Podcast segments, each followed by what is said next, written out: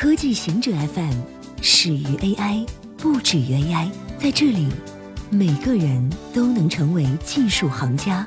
欢迎收听科技行者固定点，我们为您甄选更快、更即刻的全球科技情报。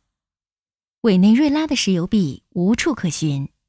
委内瑞拉今年初发行了国有加密数字货币石油币，承诺石油币有该国的石油储备作为支持。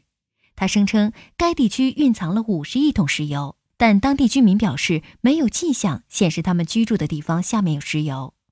路透社花了四个月时间调查石油币，咨询了数字货币和油田估值领域的专家，访问了相关地区，结果发现石油币交易几乎不存在。这种数字货币不在任何大型交易所交易，也没有已知商店接受这种货币。总统马杜罗宣称，石油币已经筹集到了三十三亿美元，正被用于支付进口。但参与该项目的内阁部长承认，石油币背后的技术还在开发之中，没有人能使用石油币。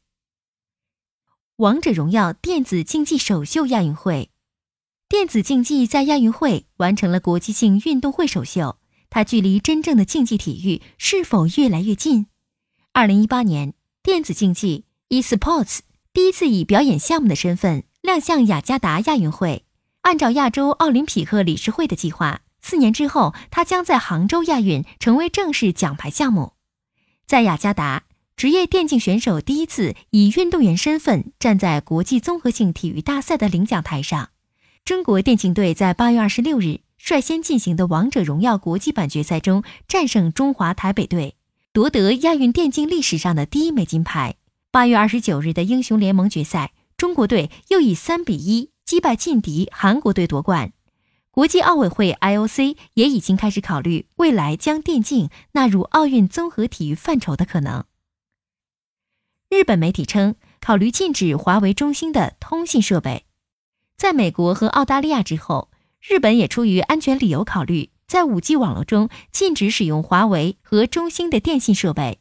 上周，澳大利亚政府发表声明，那些可能受制于外国政府法外指令的供应商，将使其网络容易受到未经授权的访问或干预。虽然声明没有指明是哪家中国公司，但禁令针对的是华为和中兴。日本产经新闻称，政府最高层正在考虑类似澳大利亚的禁令，也就是指不指明公司名字，但在实际中排除华为和中兴。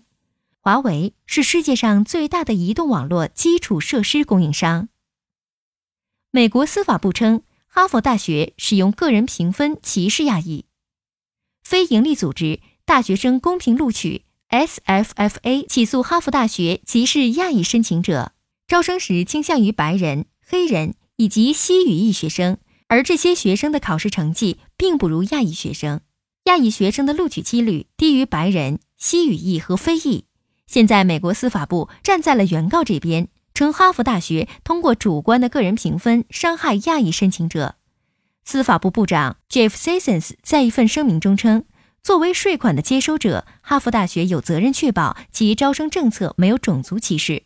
SFFA 称，哈佛今天使用了与1920年代和1930年限制犹大申请者相同的招生歧视政策。哈佛则一直否认他歧视申请者。